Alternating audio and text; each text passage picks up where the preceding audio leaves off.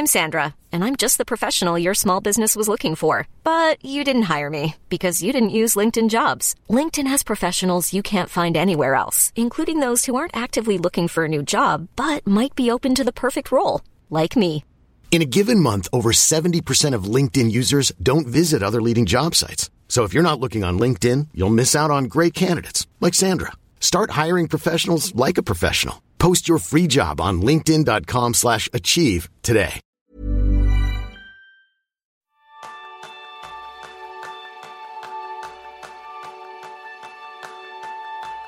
¿Alguna vez has sentido ansiedad, dolor de espalda, cansancio, tensión en las cervicales? Todos ellos son síntomas del mal de nuestro tiempo del que pocas personas consiguen escapar, incluso hemos normalizado, el estrés. Ese es el tema principal del programa de esta semana, donde aprenderás cómo eliminar el estrés enfocándote en el bienestar para llevar una vida sana y de calidad gracias a una herramienta que todos tenemos, nuestro cuerpo. Todo ello de la mano de Carla Sánchez. Carla ha compaginado a lo largo de su vida sus dos grandes pasiones, la actuación de la mano de grandes directores como Vicenta Aranda y el yoga, dedicado al cuidado del bienestar de las personas desde hace más de 15 años y en formación continua. Imparte esta dis- disciplina enfocada actualmente a clases de yoga online, eventos de gran asistencia, acciones de, mar- de marca, talleres temáticos y retiros internacionales. Actualmente está embarcada en dos grandes aventuras. Primero, el Secret Yoga Club España, que son talleres presenciales una vez al mes en localizaciones secretas para toda la ciudad de Madrid, y The Holistic Concept, un proyecto empresarial que promueve la salud en el entorno de trabajo.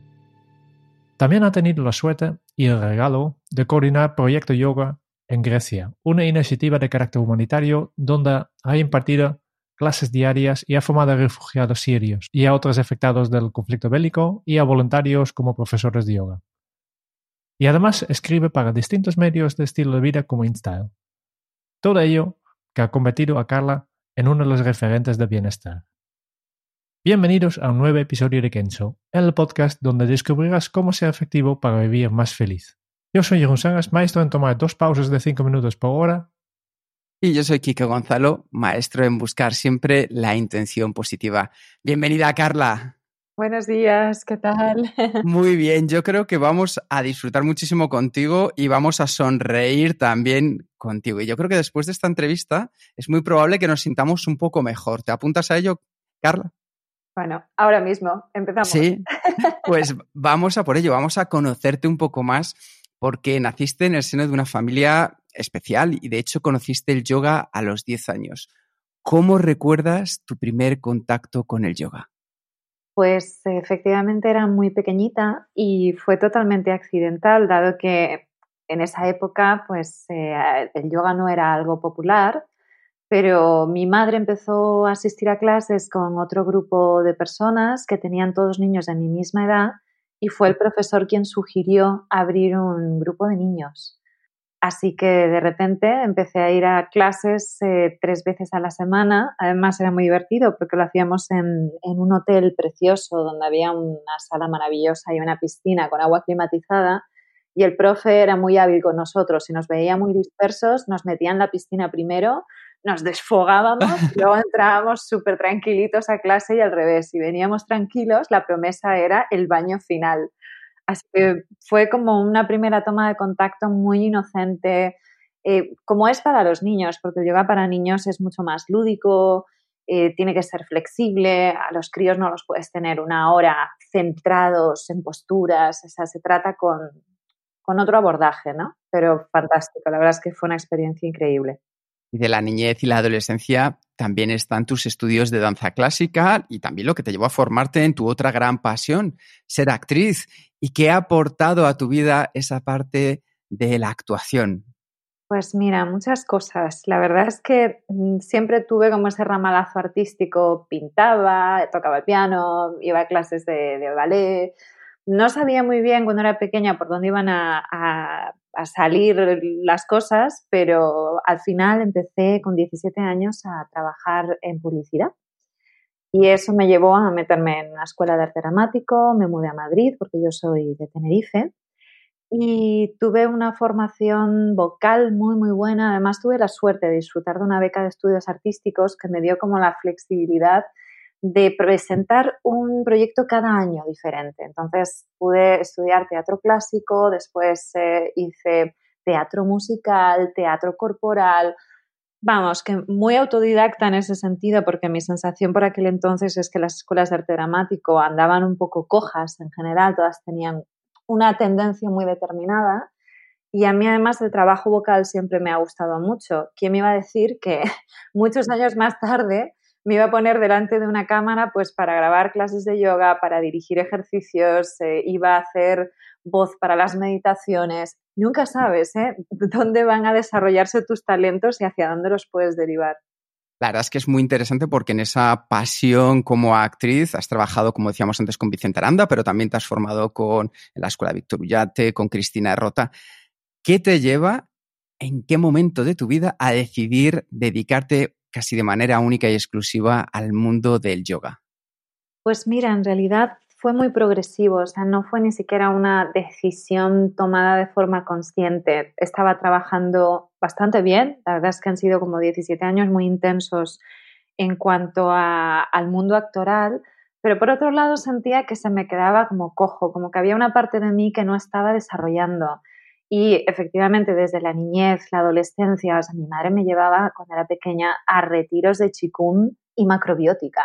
O sea, es que es algo que he mamado, ¿no? O sea, formaba parte de mí y eso empezó a hablar por dentro y decidí empezar a formarme en yoga, pero no con la intención de ser profesora, simplemente con ganas de profundizar, de tener una herramienta emocional para poder lidiar también con la dureza de mi otro medio, porque desde fuera es como muy despampanante, ¿no? Pero el mundo audiovisual es durísimo, eh, es un no detrás de otro, terminas un proyecto donde parece que estabas arriba y de repente tienes la sensación de empezar de cero y hay que ser muy fuerte mm, y estar muy centrado para sobrevivir a eso sin que te pase factura.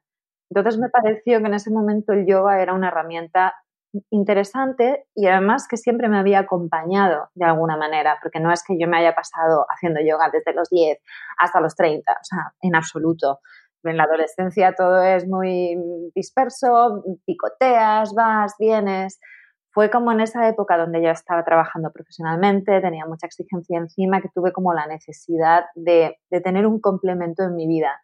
Y eso me abrió una puerta que no, que no esperaba. Empecé a, encontrar otra parte de mí, a sentir mm, devoción por el trabajo con las personas, por estar cerca, por ayudarles, y me di cuenta de que todo lo que yo había aprendido a lo largo de mi vida era algo muy útil para los demás.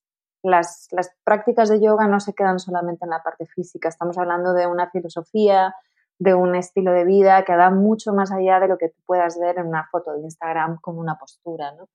Y empecé a dar clases, así como quien no quiere la cosa, a probar, y a probar, a probar, a probar, a probar, que me atrapó, la verdad ahí me, encanta lo que nos estás contando y aquí voy a tirar de, recurso porque cómo eh, se enfrenta una persona a lo que decías tú, que el 95% de las veces te digan no y aún así a la próxima, Carla, estés dando el 100% otra vez de ti. ¿Tú cómo lo hacías?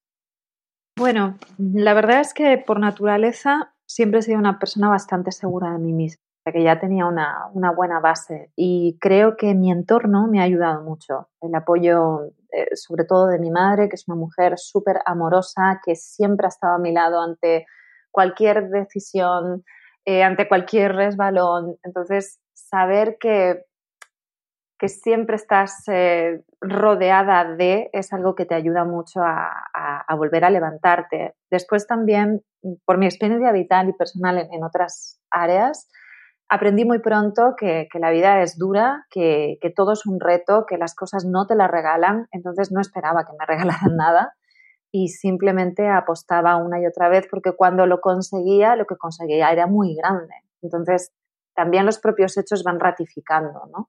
No te cogen en los castings y acabas haciendo películas porque a ti te apetezca, ¿no? Es porque algún talento tendrás, ¿no? Así que, bueno, pues eso, como los niños pequeñitos que aprenden a andar, se caen y ala, otra vez. Yo creo que, muchas personas se, apuntan a yoga como medicina contra, contra el estrés y yo creo que el estrés es una de las malas del, del siglo XXI.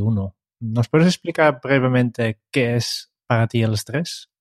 Pues efectivamente ya se considera una enfermedad y, y, esto es algo que debería hacernos eh, pensar a todos un poco, ¿no? Porque, como tú bien decías al principio, Quique, el estrés se ha normalizado y eso es eh, un error muy grande. El estrés no es algo negativo mm, a priori, ¿no? O sea, es una respuesta fisiológica que tenemos en el cuerpo, nos da ese chute de cortisol, de adrenalina que nos hace reaccionar cuando haces un casting, el estrés la adrenalina se te salen por las orejas.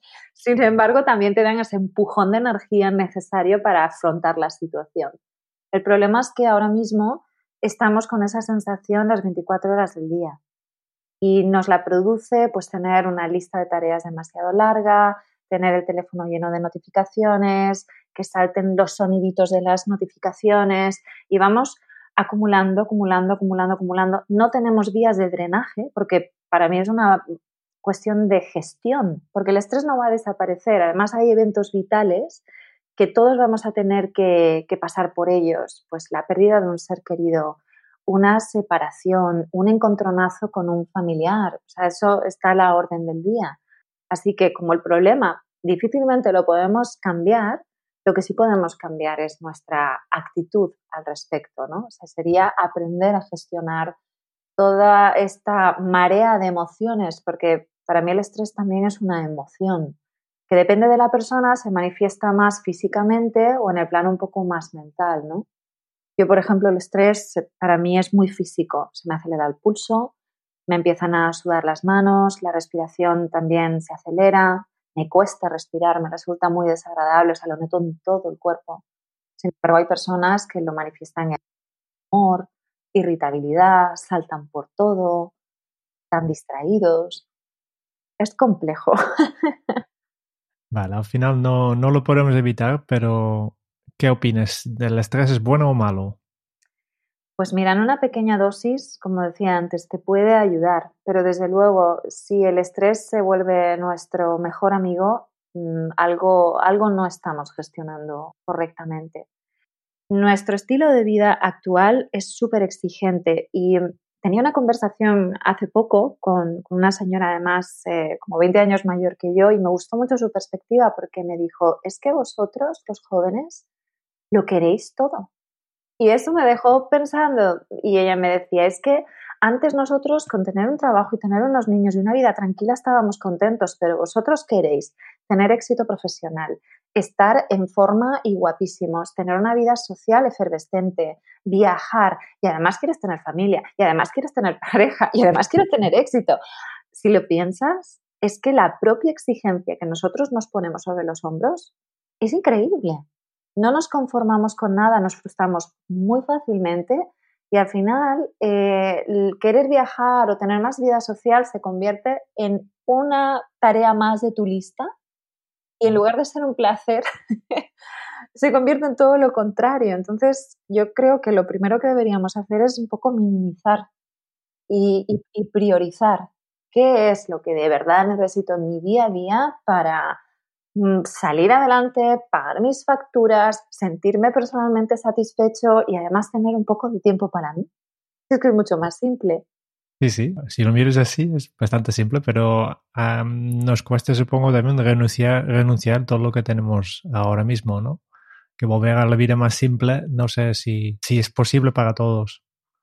A ver, no es fácil porque efectivamente vivimos en grandes ciudades, hay estímulos por todas partes por eso creo que lo que tenemos que hacer es como recurrir a herramientas mm, que al final nos ayudan un poco a canalizar y a encontrar esos momentos de paz, de tranquilidad que, compensan toda la, locura en la que estamos inmersos. Que no es que nos vayamos a vivir al campo y nos vayamos a ese extremo porque efectivamente eso es muy, muy difícil de hacer, ¿no? Es un cambio de vida total.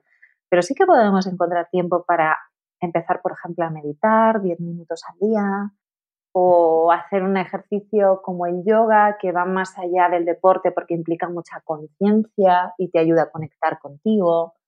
Hay maneras. Hay maneras. Antes has mencionado que, que diferentes personas pueden reaccionar en diferentes formas de, al estrés, ¿no? Que diferentes maneras de manifestarse. Y como hay tantas enfermedades y, problemas, algunos incluso imaginados hoy en día, ¿cómo podemos entonces notar y saber si, si lo que tenemos es, es, el estrés o si es otra cosa? Es una buena pregunta porque como no somos, eh, no nos han educado en la sensibilidad de observarnos, a veces eh, no nos damos cuenta de que estamos sufriendo estrés. Entonces es muy difícil ponerle solución a un problema que no ves.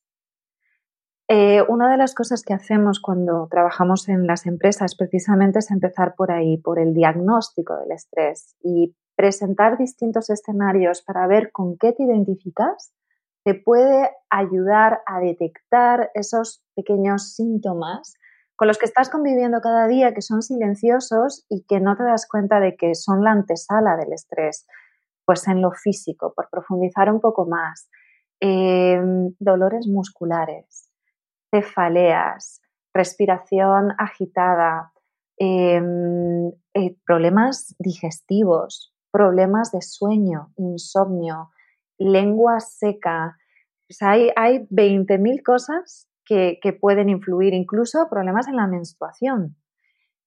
Como digo, no es fácil detectarlo, eh, te tienen que ayudar, te tienen que, presentar esos escenarios para que tú vayas viendo. Hay algo que hace el estrés en general y es que deprime tu sistema inmunológico. Cuando tenemos estrés somos carne de cañón para cualquier enfermedad. Así que, por ejemplo, estar cogiéndote constipados constantemente también puede ser un síntoma silencioso de estrés. Oyéndonos a un plano todavía más sutil, eh, no sé si os ha pasado alguna vez, épocas en las que de repente todo se te cae de las manos, que estás como muy torpe, o que te das con las cosas, te das golpetazos constantemente, o trastabilleas con las palabras, te equivocas, cambias las, las sílabas. Todo eso habla de un sistema nervioso colapsado y, no lo ves claramente hasta que no te lo dicen. Dices, ahí va, es verdad, a mí me está pasando esto continuamente y todos los meses me cojo un constipado. ¡Wow! Así que más allá de que tengas una enfermedad o no, desde luego si estás estresado solo va a empeorar el cuadro. Sí, de, de, hecho, yo, yo, notaba, no voy mucho a, médico, casi nunca, pero últimamente, le, últimamente quiero decir, las dos veces que he hecho en los últimos cuatro años, me, me ha llamado la atención que la primera pregunta, que, ha, que ha hecho es, ¿qué tal el trabajo? Que ya está buscando, pero yo creo que por, por el estrés, ¿no? Claro. El estrés obviamente afecta a las personas, pero indirectamente también a las empresas y las organizaciones. ¿Me puedes explicar un poco cuál es el coste del estrés para, una organización? Pues mira, verdaderamente alto, porque está comprobado que el 70% de las bajas laborales se producen por temas de estrés. A veces es psicoemocional, son bajas por depresión, por ansiedad y otras veces son por problemas físicos relacionados especialmente con la espalda. Y esto además del el estrés en sí, también está muy relacionado con que el sistema laboral es bastante sedentario en general. La gente trabaja 7, 8, 9 horas al día sentados o de pie y no estamos diseñados para permanecer estáticos durante tanto tiempo. Entonces eso pasa factura y si tenemos en cuenta que la espalda además es la columna, es sistema nervioso, eso también tiene un impacto muy grande en tus emociones. Por eso yo siempre digo, somos cuerpo y mente, porque vivimos en una sociedad polarizada. Hay personas muy mentales y hay gente que se va al otro extremo que es como muy, muy física. De hecho, esto lo estamos viendo en la proliferación de eventos de running, todo el mundo se apunta a maratones y luego en paralelo nuestros trabajos son súper mentales, ¿no? Entonces tenemos un poco que ir a un punto en el centro donde conectemos mejor lo físico con lo mental y empecemos a trabajar de forma global, que es ahí donde vamos a sentirnos bien de verdad. Además de, conectar lo físico con lo mental, ¿qué, otros pilares has encontrado en tu vida para combatir este, este estrés? Pues mira, la alimentación. Una buena alimentación también es eh, fundamental porque al final es la energía que le metes al cuerpo. Entonces, si no comes bien, si no le das nutrientes de calidad, si el cerebro no recibe los ácidos grasos y la glucosa que necesita para funcionar, porque le pedimos mucho a nuestro cerebro, eso también te va a pasar factura. Y cuando no estás bien físicamente, es mucho más difícil gestionar todo esto. No tienes energía ni tienes lucidez mental para hacerlo, entonces te, te atrapa. Para mí hay como tres pilares, ¿no? Son la alimentación, el ejercicio físico y el ejercicio mental a través de la meditación. Muy interesante. Después quiero hablar un poco más de, este bienestar físico y de la parte mental, pero quiero volver un momento al, yoga, porque es tu, una de tus grandes pasiones y me gustaría saber, para ti, ¿qué significa exactamente el yoga? Pues mira, eh, la palabra yoga significa unión del cuerpo y de la mente, así que no puedo ir más enlazado con todo lo que te estoy contando. El yoga eh, se recibe en Occidente desde la parte más física, ¿no? Es lo que más se ve, la gente se apunta a clases, pero, pero va mucho más allá, porque la finalidad del yoga, de la práctica de asanas, que significa postura en sánscrito, es precisamente preparar el cuerpo y la mente para el ejercicio meditativo, para la conexión contigo. Porque meditar es un ejercicio mental que supone estar sentado de forma estática. Y los grandes meditadores de hace dos mil años se dieron cuenta de que era muy difícil mantener esa postura. Empezaba a haber dolores, tu mente se distraía y de ahí nació el desarrollar ejercicios y estiramientos para fortalecerte y prepararte, además de conectar contigo, porque el cuerpo es una vía de conexión con lo que pasa dentro muy, muy instantánea. Si yo te doy una palmada en la mano, te doy un plus, enseguida tu mente, ¡pum!, va ahí, a esa sensación. Entonces las sensaciones del cuerpo nos sitúan rápidamente en el presente, es muy interesante. De ahí que el yoga se desarrollara de, de esta manera. Y para mí, eh, dentro de esta corriente tan física que hay, sigue siendo ese el objetivo, el preparar mi cuerpo para conectar, para mirar hacia adentro, para observarme y, pasar tiempo conmigo misma. Es, es algo muy personal. Cuáles son los principales beneficios de hacer yoga y en, cuánto tiempo se puede ver estos beneficios. Pues mira, yo te diría que en una primera clase ya te pasa algo. O sea, es muy inmediato. Que tener beneficios no es lo mismo que tener resultados, ojo. Porque a lo mejor uno se mete en yoga diciendo, pues es que yo quiero ser muy flexible y, y claro, pues en una clase lo que te va a pasar es que te vas a encontrar que, que eres súper rígido, y que tienes que trabajar muchísimo. Así que quizá no veas ese resultado. Sin embargo, sí que hay un beneficio. De hecho, una práctica de yoga para mí es un descanso mental enorme, porque por una hora de tiempo o 45 minutos lo que le dedique, mi cabeza está solamente en el cuerpo. Es sentir cómo tengo las manos apoyadas, cómo están respondiendo mis rodillas, cómo es mi respiración. Es un descanso, incluso si estoy sudando, y haciendo un trabajo corporal intenso, porque lo es, hay una sensación de relax final enorme, enorme, enorme. De hecho, me dicen que me suele cambiar la cara después de haber practicado, que se me ponen las mejillas rojas, que se me pone cara como de dormida y el semblante pacífico, así que me encanta. Cuando yo veo estas posturas, pienso, esto no debe ser fácil y, y por tanto me imagino que no todo el mundo puede hacerlo. ¿Nos puedes explicar un poco de desde qué edad y hasta qué edad se puede practicar yoga? Pues mira, ahí te voy a tirar al suelo todos los topicazos. Del yoga no tiene edad. Puedes empezar a hacerlo desde muy pequeñito y, por supuesto cuando eres niño hay que adaptarlo, pues por eso, por el carácter de los chiquitines, que es eh, pura diversión, se distraen fácilmente, o sea, se va adaptando pero el yoga es una práctica que puedes hacer hasta el mismo día en que te vas de aquí. Te pongo un ejemplo, mi madre empezó a hacer yoga con más seriedad a los 64 años. Cuatro años más tarde decidió marcharse a India para hacer una formación de profesora, para profundizar porque le apetecía. Entonces, en nuestro esquema mental tan enfocado a la juventud, del cuerpo, uno diría, pero ¿cómo te vas a hacer profesor con casi 70 años? ¿Y por qué no?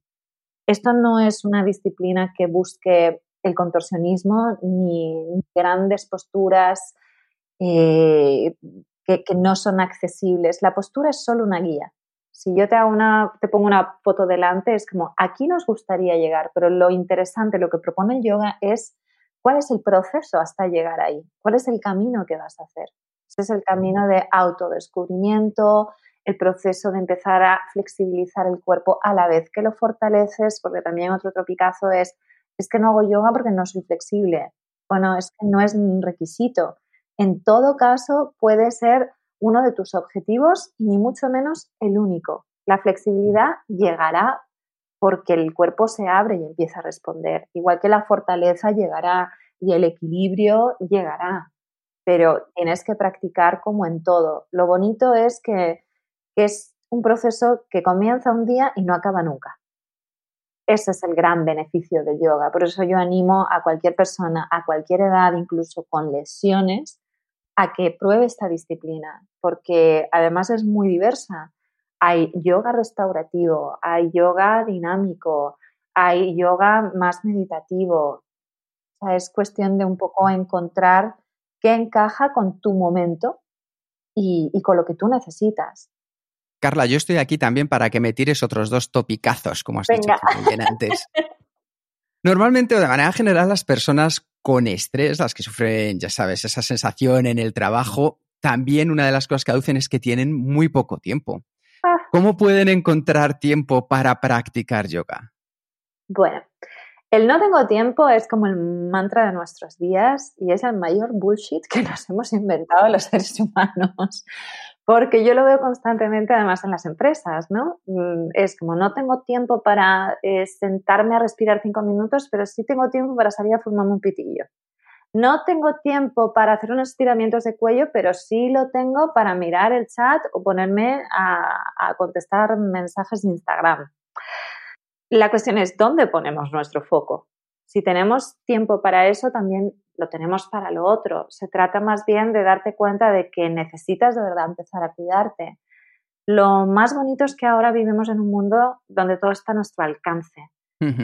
Y, y, los formatos se han flexibilizado un montón. O sea, ya no tienes que desplazarte si no tienes tiempo de verdad a un estudio de yoga que a lo mejor te queda lejos, donde las clases son de una hora, porque es verdad que hay ciertos momentos en la vida donde estamos más ocupados. Pues si eres emprendedor y estás montando un proyecto, o si eres mamá o papá y, tienes a los niños en casa, es verdad que el tiempo se estrecha.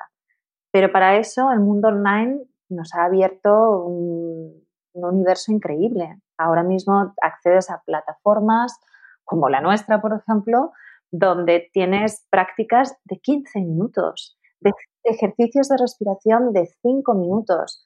Así que no tengo tiempo es que se, se, cae por su propio peso, no es real. Tenemos tres minutos para hacer un ejercicio de respiración antes de una reunión, que nos va a venir muy bien para calmar los nervios, o para preparar una ponencia, o tienes diez minutos para en tu propia silla, en tu trabajo, hacer ejercicios de torsión para relajar las lumbares porque te están matando. O cuando llegas a casa puedes hacer una práctica express de 15, 20 minutos de yoga que te va a ayudar a descansar mejor. Nada, es darte cuenta de que eh, ahora mismo el tiempo es moldeable y, si te organizas bien, realmente puedes sacarle mucho más jugo a la jornada y hacer muchas más cosas que antes. Sí, de hecho es que me encanta que lo saques de las salas de yoga a eh, el espacio de trabajo, a dónde estamos en el día a día, a ir simplemente, por ejemplo, en el transporte público y aprovechar esos momentos para hacerlo. Y ahora necesito que me derribes la otra gran barrera que muchos de nuestros oyentes masculinos tendrán aquí, y es que el yoga en países como España, pues lo asimilamos más a una sala llena de mujeres. Lo que quizá pocas personas conozcan es que en su país de origen, la India, es casi al revés. Entonces, ¿qué razones puedes compartir con nosotros por las que todo hombre tenemos que comenzar a practicar yoga. Me encanta el tema. De hecho, es una obsesión para mí meter a los chicos en clase. Es verdad que el yoga nace en un entorno masculino, que eso es algo que en Occidente pues eh, no, se, no se conoce, ¿no? no está a la orden del día.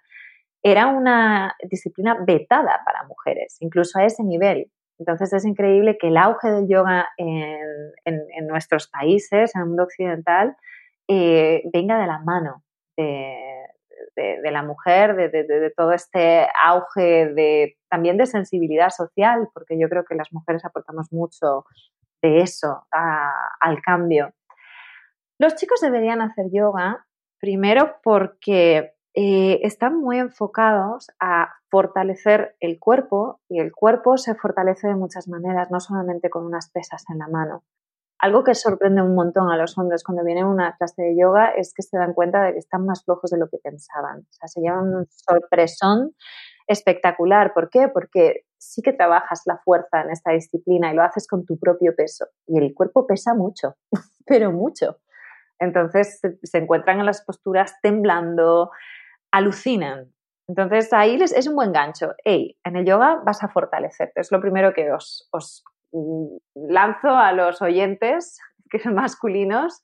Vais a sacar músculo si es lo que os interesa. Por otro lado, os flexibiliza. Y esto es muy necesario ya no por una cuestión estética o que nos interese la flexibilidad mm, porque queremos hacer una disciplina como el ballet o algo así, tenemos posturas, eh, hábitos muy malos que a lo largo del día eh, provocan que se acorte la musculatura. Si además de esto eh, te vas al gimnasio y sigues metiéndole tensión, al final llega un punto en que pierdes rango de movimiento. Y esto a lo largo del tiempo se traduce en que te anquilosas y empiezan a aparecer problemas en los tendones, en las articulaciones. Así que por una cuestión de salud, todos, hombres y mujeres, deberíamos trabajar mucho más la flexibilidad. Que no es, que no es poco. Después, eh, lo que hace también el yoga es despertar tu sensibilidad emocional. Creo que culturalmente eh, se ha educado a los hombres en yo no siento.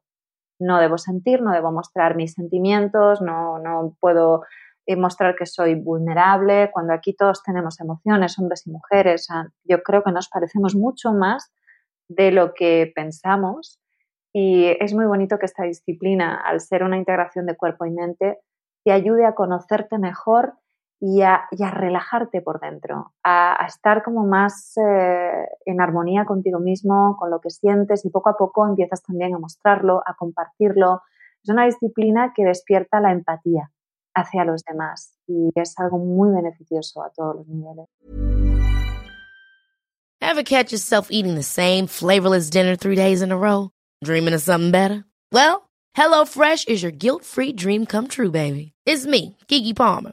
Let's wake up those taste buds with hot, juicy pecan-crusted chicken or garlic butter shrimp scampi. Mm. Hello Fresh. Stop dreaming of all the delicious possibilities and dig in at HelloFresh.com. Let's get this dinner party started. I'm Sandra, and I'm just the professional your small business was looking for. But you didn't hire me because you didn't use LinkedIn jobs. LinkedIn has professionals you can't find anywhere else, including those who aren't actively looking for a new job but might be open to the perfect role, like me. In a given month, over 70% of LinkedIn users don't visit other leading job sites. So if you're not looking on LinkedIn, you'll miss out on great candidates like Sandra. Start hiring professionals like a professional. Post your free job on linkedin.com/achieve today. Tengo la sensación que has estado hablando directamente a mí, ah. porque me siento muy identificado con todo lo que dices. Em, voy a desgranar un poco. Primero, la flexibilidad. Yo admito directamente, soy tal vez la persona menos flexible, eh, físicamente como mínimo, ¿no? Y cuando yo pienso en logo, digo, yoga directamente me parece una actividad imposible. Por tanto, me gustaría saber, para iniciarme en el yoga, ¿cuáles serán los primeros pasos? ¿Por dónde empiezo?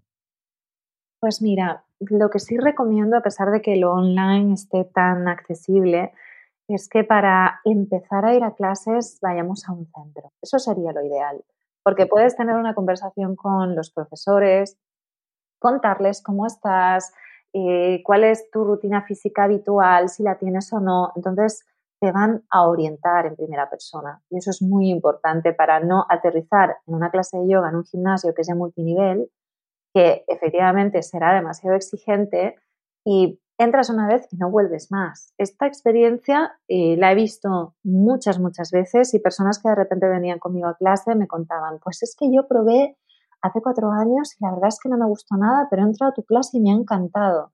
No es que yo haya hecho nada mágico, sino que simplemente debía ser una práctica más tranquila, más multinivel de verdad y accesible para principiantes y entonces la persona se sentía lo suficientemente cómoda para poder seguirla y descubrir qué hay detrás. Por eso es importante una buena orientación.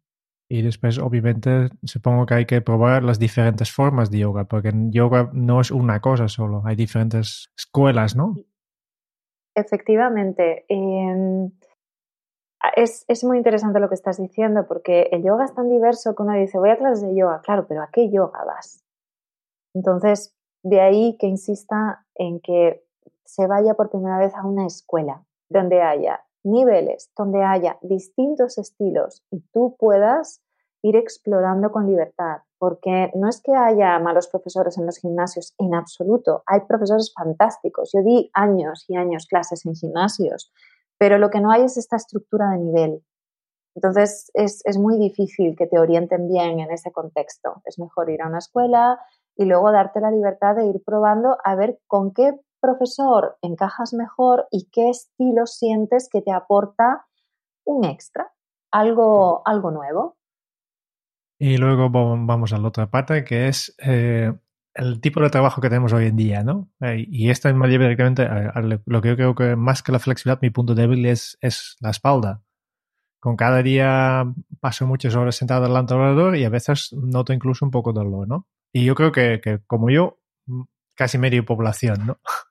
para, para todas estas, estas personas que, que trabajan de, de, de, forma sentada, que, que tal vez noten ya alguna, algunos efectos negativos, ¿Qué importancia tiene la higiene postural y, qué consejo tendrás para, cuidar mejor la espalda?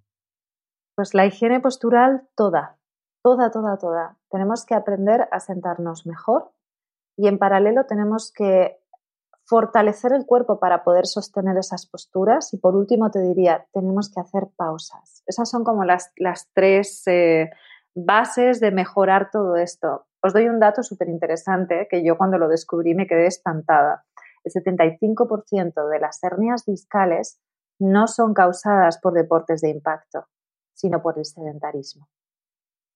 Esto es para asustarse. Y yo he tenido a miles de alumnos que con 30 años tienen una y dos hernias en la zona lumbar, en las cervicales, y al principio decía, pero ¿qué pasa? ¿Cómo es posible? Y, y, les preguntaba, pero corres, pero montas a caballo. Y luego conozco a gente que corre, que monta a caballo y que no le pasa absolutamente nada. Así que mm, el estar tanto tiempo estático verdaderamente es una tortura para nuestra espalda. ¿Y qué podemos hacer al respecto? Lo primero, entender que tenemos que levantarnos. Tenemos que salir de la silla por lo menos cada tres horas, idealmente cada dos. Deberíamos cambiar la postura o en la propia silla, que parece como el elemento de tortura, hacer pequeños ejercicios muy, muy sencillos para movilizar la espalda. Ese es el mayor problema, que no estamos movilizando. Y nuestra columna está diseñada para el movimiento. Movimientos hacia adelante, hacia atrás, giros, lateralizaciones. Si no le damos eso al día, entonces empieza a haber problemas. También es verdad que estamos como, igual que con el estrés, acostumbrándonos a convivir con dolores. Y esto es una trampa increíble porque son como micromolestias el cuerpo te está diciendo, hey, hazme caso, haz algo. Y sin embargo, no escuchamos esa voz. Y eso es tremendo, porque al final deberíamos estar yendo todos al fisio con cierta frecuencia, además de haciendo ejercicios. La... Aquí digamos que el desafío es aprender a buscar, una vez más, tiempo para eh, aplicar esas pequeñas técnicas que, también te tienen que enseñar, porque yo sé que no es fácil cuando estás en una oficina decir, bueno, pues voy a parar, voy a hacer unos estiramientos, pero ¿qué estiramientos hago? Y te metes en internet y tienes 50.000 cosas. O sea, necesitas un poco de, orientación, pero sería la clave.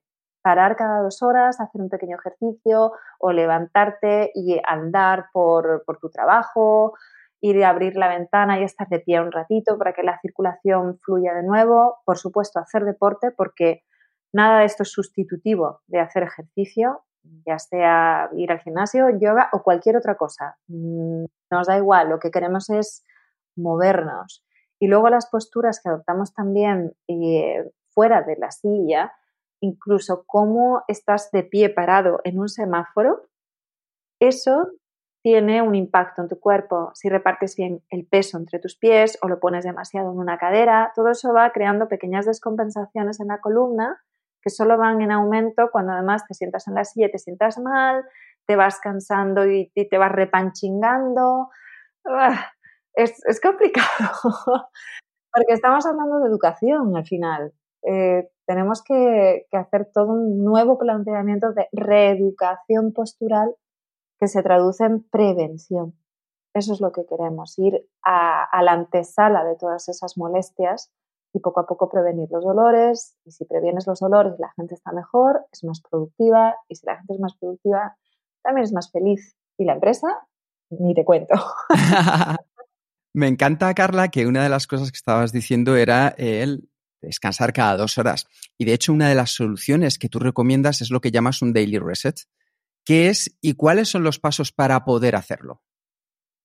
Pues mira, un daily reset es eso, es como un reseteo diario es una pausa activa, porque lo que vamos a hacer es eh, un descanso proactivo que te invita a trabajar cuerpo y mente en una fracción de tiempo cortita. Un daily reset lo puedes hacer en 10 minutos, lo puedes hacer en 15 o lo puedes hacer en media hora, que son las sesiones que estamos impartiendo en el espacio de la marca, que además es algo como más extenso, es guiado por mí y es una invitación a hacer un descanso claro a la hora de comer para luego retomar el resto del día con más energía. ¿Qué trabajamos en un daily reset? Pues hacemos normalmente ejercicios posturales de estiramiento de espalda, esencialmente, también de cuello. Trabajamos la respiración como herramienta de equilibrio físico-mental y siempre trabajamos al final con una meditación para calmar la mente, para enfocar el resto de la jornada. Y eso es un poco el, el formato el beneficio que tienes es que te quedas como nuevo. Parece de verdad, ¿eh? O sea, es, cuesta un poco luego salir de, ese estado porque te das cuenta de que en muy poquito tiempo consigues un beneficio muy inmediato y muy grande. Hay personas que me dicen, Jos, ¿cómo se me habrá dormido una siesta? pues qué maravilla. porque una siesta es lo mejor que le puedes dar a tu cerebro y a tu cuerpo pero te has estado moviendo y has estado activo, o sea que está muy bien. Sí, sí, aquí Jerún y yo somos grandes defensores del arte de dormir la siesta y también, desde luego, de dormir mejor. ¿Qué actividades recomiendas, Carla, para tranquilizar la mente y así poder prepararnos y dormir de una manera más profunda y más sana? Pues mira, aquí voy a ser bastante crítica. Eh, creo que lo primero que tendríamos que hacer todos es eh, darle una patada a nuestros dispositivos dos horas antes de irnos a la cama. Y es algo que nadie hace, nadie. Estamos muy enganchados a la tecnología y eso es el primer elemento de ruido mental que hace que no desconectemos a la hora de dormir. Nuestro cerebro está diseñado para mm, absorber estímulos y para pensar. Tenemos una media de 55.000 pensamientos al día. Es una auténtica locura. Si a eso le añadimos que, que soñamos también, la sobreactividad cerebral es increíble. Sin embargo, el cerebro tiene sus mecanismos también de, equilibrio y el sueño es precisamente el, más importante.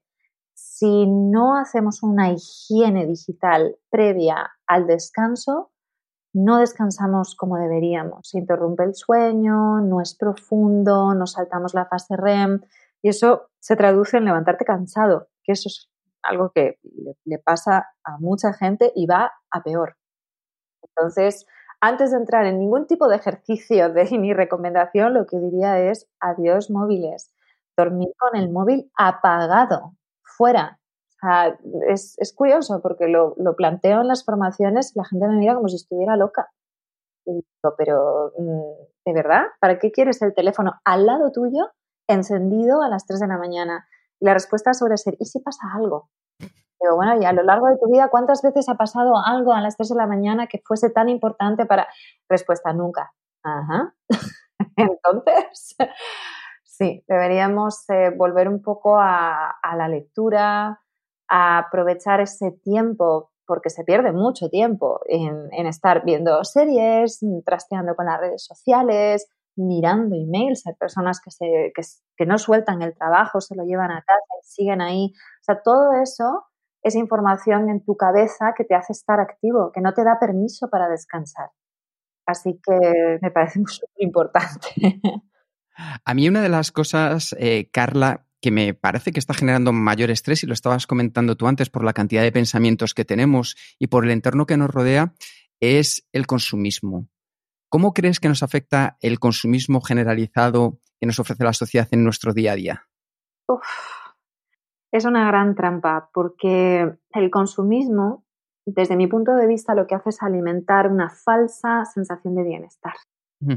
El bienestar no debería ser tener un coche más grande, una chaqueta más cara, las gafas de último modelo o los taconazos de Louis Vuitton. Y sí, es verdad, cuando te lo regalan o te los compras te sientes súper bien, dices, wow, lo que tengo. Pero eso te quita de verdad el estrés, ¿eso acaso mejora la calidad del tiempo que pasas con las personas a las que quieres? ¿Tener un coche más grande te hace dormir bien? Creo que, nos estamos eh, yendo hacia un lado tan frívolo de la vida y, todo tratamos de solucionarlo a base de poner parches. Y creo que el consumismo es el gran parche de todo esto. Sin embargo, la, vida, lo que le da calidad son los detalles más chiquititos, como andar por la calle y que te cruces con alguien y te dé una mirada amable y te sonría, esa espontaneidad, o que te llame tu madre y que te diga que te echa de menos, o que tu pareja te diga algo bonito antes de dormir cuando estás desmaquillada y con un careto espantoso y decía, qué guapa eres, o pasar un rato con tu perro en la calle hablando con perfectos desconocidos del sexo de los ángeles. Es, para mí es mucho más interesante que el, tener o no tener, ¿no? Mm, deberíamos poner más poco en, enriquecernos por dentro y no tanto en el aspecto material, que luego se traduce en cargas también, porque tener un coche es pagar un seguro y te da dolor de cabeza tener muchas cosas porque tienes que preocuparte de ellas también, en lugar de preocuparte por cosas que importan de verdad. Qué bueno. Y hay una cosa que para mí me parece bastante interesante y es cómo las personas están buscando en los momentos que pueden de vacaciones, de fines de semanas, un entorno natural eh, versus lo que es la gran ciudad. ¿Tú qué nos recomendarías para poder en un momento que digamos, oye, quiero hacer un reset, algo más que el diario que decías, quiero resetear de manera un poco más profunda? ¿Cómo podemos hacerlo? ¿Qué entorno podemos buscar para durante unos días cambiar el chip que llevamos en mente? Es verdad que estamos muy desconectados de la naturaleza y a mí me parece una manera maravillosa de combatir el estrés y poner un poco de equilibrio en nuestras vidas. A veces, pues eh, la situación no acompaña, no tienes tiempo para hacer un viaje y tienes que buscar una solución más práctica los parques que tenemos en las grandes ciudades y en las pequeñas también, o sea, siempre hay un parque bonito en algún sitio. Yo animo mucho a la gente a, reconectar con los parques, porque son entornos eh, urbanos que tenemos muy a mano para dar un paseo, que te dé la luz del día, darte un buen baño de vitamina D, tomar el sol, apreciar lo verde, tocar la tierra, tumbarte en la hierba y mirar el cielo eso está al alcance de todos y es increíble la paz que te puede dar. Si tenemos un poquito más de tiempo, escapadas al campo en toda regla, aunque sea una excursión. El trekking es un ejercicio espectacular, porque además de ser eso, ejercicio físico, está comprobado que una hora de trekking un poquito intenso te hace quemar hasta casi 500 calorías, o sea que es deporte puedes combinar, así que tienes un, dos en uno, te vas a caminar por la montaña y además a disfrutar del entorno natural que también es muy meditativo, te invita a, conectar contigo a través de lo que te ofrecen los paisajes y, te da mucha claridad mental el andar por la naturaleza. Ya si tenemos todavía más tiempo, escapadas en toda regla, camping me parece maravilloso porque además te ayuda a desconectar de lo material y sintetizas tienda de campaña, tienes que elegir muy bien qué es lo que te llevas para comer y te tienes que adaptar a dormir en un sitio complicado. No tienes ni tu cama maravillosa, ni tu colchón estupendo, pero ojo, son experiencias que, te ayudan a volver a lo simple, a la base de todo. Y cuando regresas a tu vida diaria, vienes nuevo, con las ideas más ordenadas, eh, más tranquilo. Sí, trekking, camping, parques. vale. Eh, antes cuando nos has hablado del consumismo, eh, has mencionado que este coche o, estos zapatos no es lo importante en la vida. Y este me encaja perfectamente con, una pregunta que, que, te ha dejado nuestro último invitado de hace dos semanas, el John Carlin, en el episodio 82. Y su pregunta para ti era exactamente, ¿qué es lo más importante en la vida? Mira, las personas.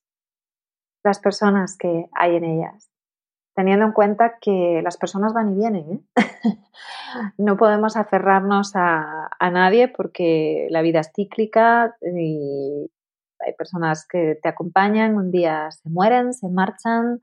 Hay personas puntuales, amigos que, que tienes en ciertos periodos o si vives en otro país, mm, de pronto conoces a un grupo de gente, cuando te marchas ahí se queda, pero las grandes memorias de los afectos que vas recopilando son parte de tu historia y eso sigue viviendo en tu corazón toda tu vida. Las personas. Las personas, muy bien. Ya nos has explicado un montón de cosas y tampoco queremos eh, robar demasiado tiempo. Por tanto, antes de pasar al cuestionario Kenso, mm, la última pregunta que tengo para ti es si tú tienes alguna pregunta final, siguiente paso, sugerencia o mensaje para los oyentes de este podcast. Pues mira, me gustaría invitar a, todas las personas que, están oyendo hoy esta entrevista a, cerrar los ojos un minuto, a tomar una respiración profunda y a guardar silencio para empezar a escuchar qué necesitan. Necesitamos un poquito más de honestidad con nosotros mismos y darnos permiso para cuidarnos, pero para hacerlo de verdad y no desde un punto de vista estético, sino por salud. Cuida tu cuerpo, cuida tu mente y cuida tus emociones porque tienes una vida y tienes solamente un cuerpo que va a durar hasta el final. Así que no se trata de cuánto vas a vivir, sino de cómo vas a hacerlo. Cuídate. Y hoy es un día muy especial porque es 5 de marzo y el 5 de marzo además es el cumpleaños de Carla. Así que Carla os quiere hacer un regalo a todos los oyentes de Kenso. Pues para ayudaros a todos a empezar a cuidaros y hacer esas pequeñas pausas activas en el trabajo o allí donde estéis, os quiero invitar a acceder a nuestra plataforma de Holistic Concept. En ella vais a encontrar 16 programas con más de 100 contenidos muy cortitos para poder hacer desde ejercicios de respiración de 5 minutos a ese estiramiento de cuello que nos va tan bien, a una meditación guiada, además por mí, que ya estáis familiarizados con mi voz y, siempre se genera mucha cercanía, para que podáis empezar a, ser proactivos en, en, vuestro bienestar en el día a día. Tenéis acceso a través de la página web, allí os vamos a dejar un código, solamente tenéis que meter vuestro email y con ese código registraros y empezar a disfrutar. Pues lo podréis encontrar en la página web de kenso.es barra Carla. A partir de ahí tendréis la información para acceder a The Holistic Concept y no tener ninguna excusa para dar nuestros primeros pasos en mejorar nuestro bienestar. Muchas gracias también por este gran regalo, Carla. Te lo agradecemos muchísimo. Un placer. Espero que lo disfruten mucho. gracias. Vale, con esto ya vamos al, al cuestionario.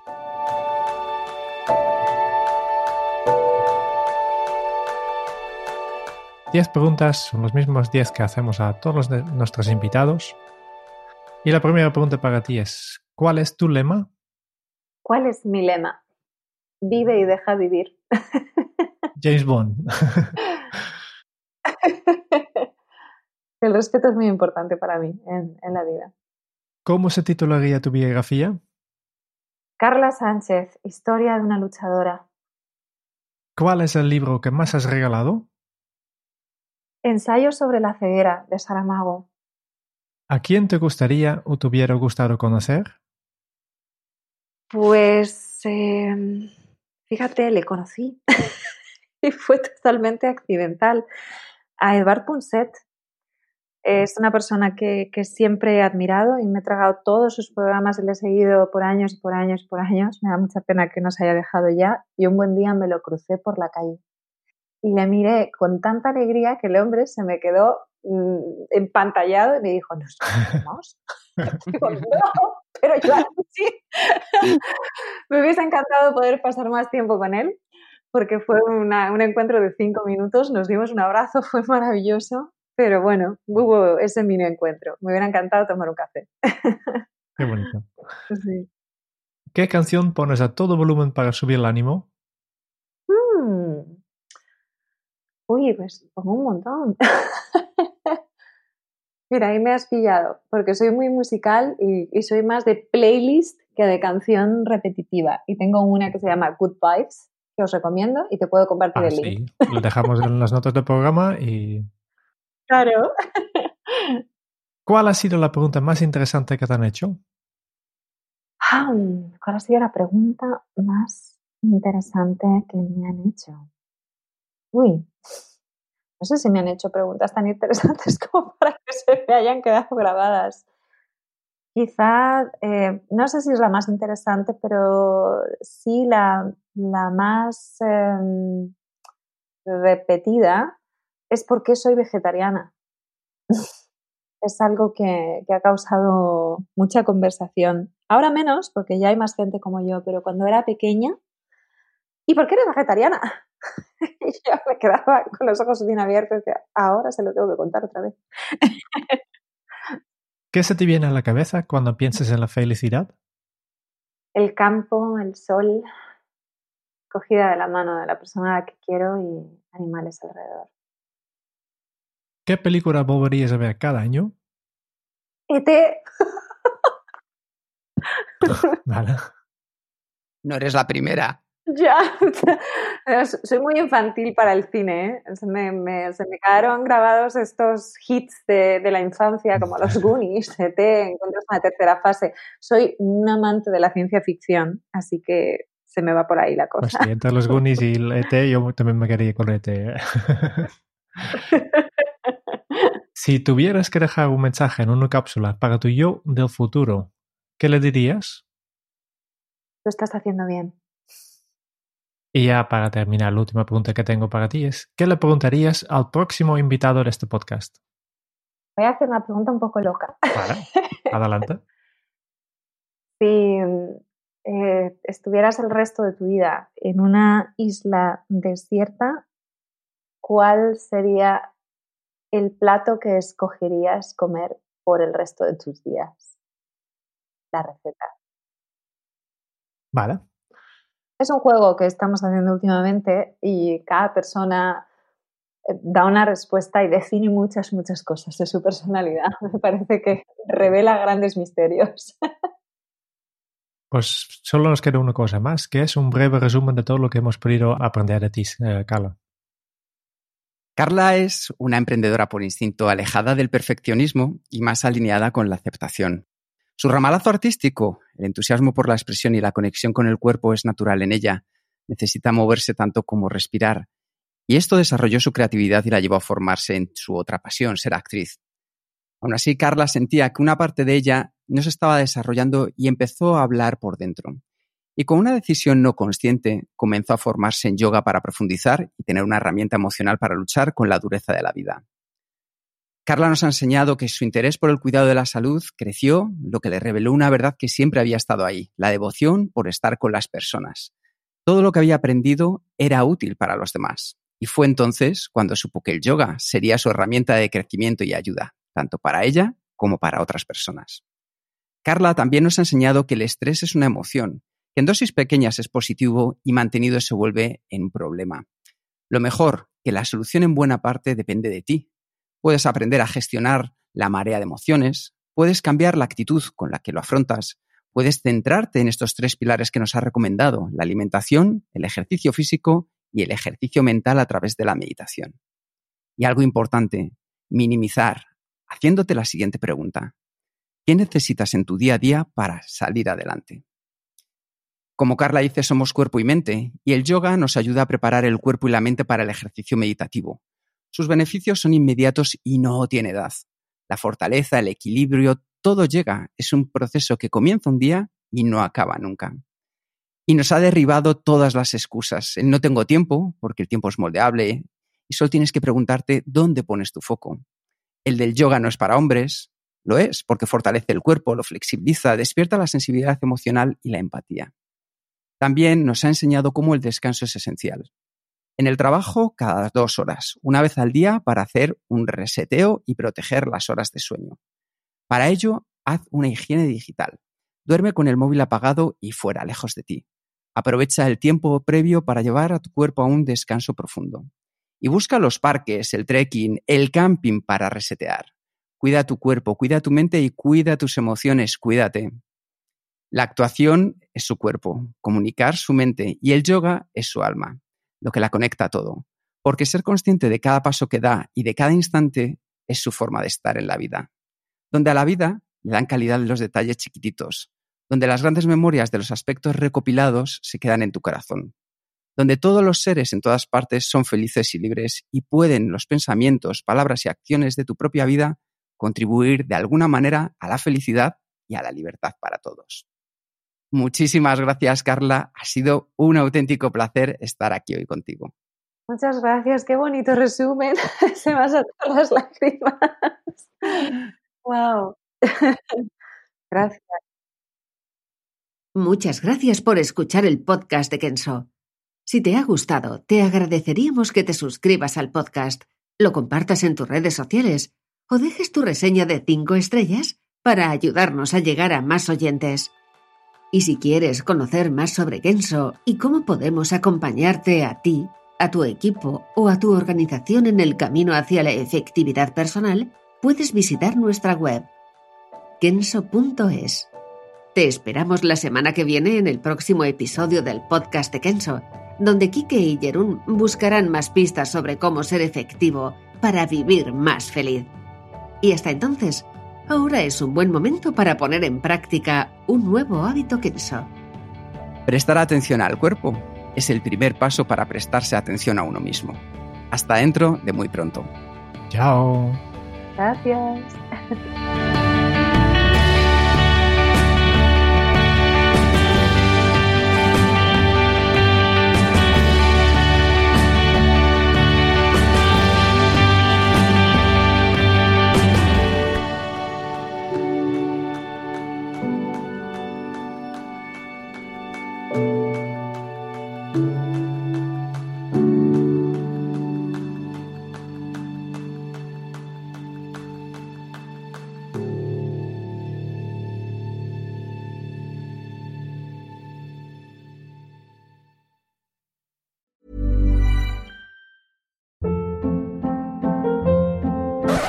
Up. What was that? Boring. No flavor. That was as bad as those leftovers you ate all week. Kiki Palmer here, and it's time to say hello to something fresh and guilt-free. Hello Fresh. Jazz up dinner with pecan-crusted chicken or garlic butter shrimp scampi. Now that's music to my mouth. Hello Fresh. Let's get this dinner party started. Discover all the delicious possibilities at hellofresh.com.